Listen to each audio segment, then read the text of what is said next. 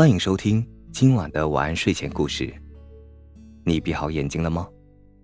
今晚的故事是长胡子的仙女。程程在画画，不过他画的与别人有些不一样。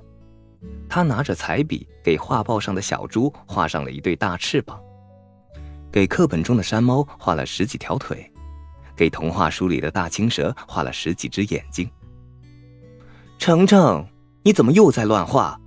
妈妈说：“程程不高兴了，他把小嘴撅得高高的。”妈妈不敢再说了，任由他画呀画。晚上，程程睡着了，突然他的耳朵好疼，睁开眼睛，只见到一只小妖怪站在床上。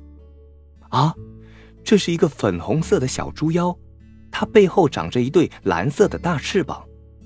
虽然害怕。但程程还是忍不住笑了起来，他的样子实在是太奇怪了。哼，你还笑？如果不是你，我也不会变成这样。说完，小猪妖生气的抓住程程，飞了出去。你干什么？你快放了我！程程吓得大叫起来。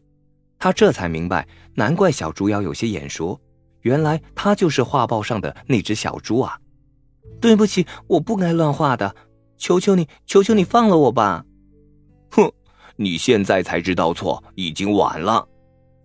飞呀飞，最后小猪妖带他来到了一座茂密的大森林里，已经有许多动物来到这里，它们的样子都十分丑陋，长着十几条腿的山猫，长着五个脑袋的小熊，全身长满眼睛的大青蛇，就是这个小孩，是他把我们变成这个样子的。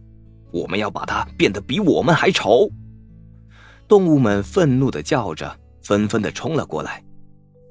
程程吓得哭了起来。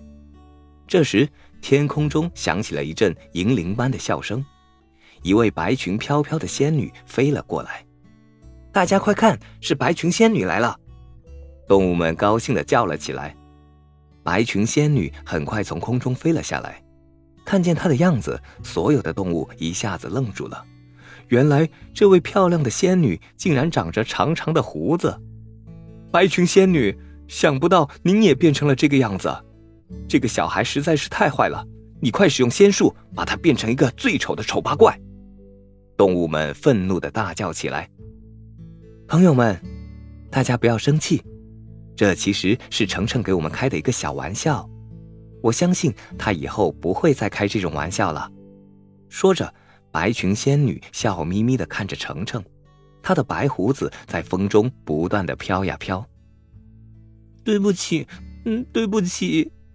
程程羞愧极了，他眼中含着泪水，不停的向大家道歉。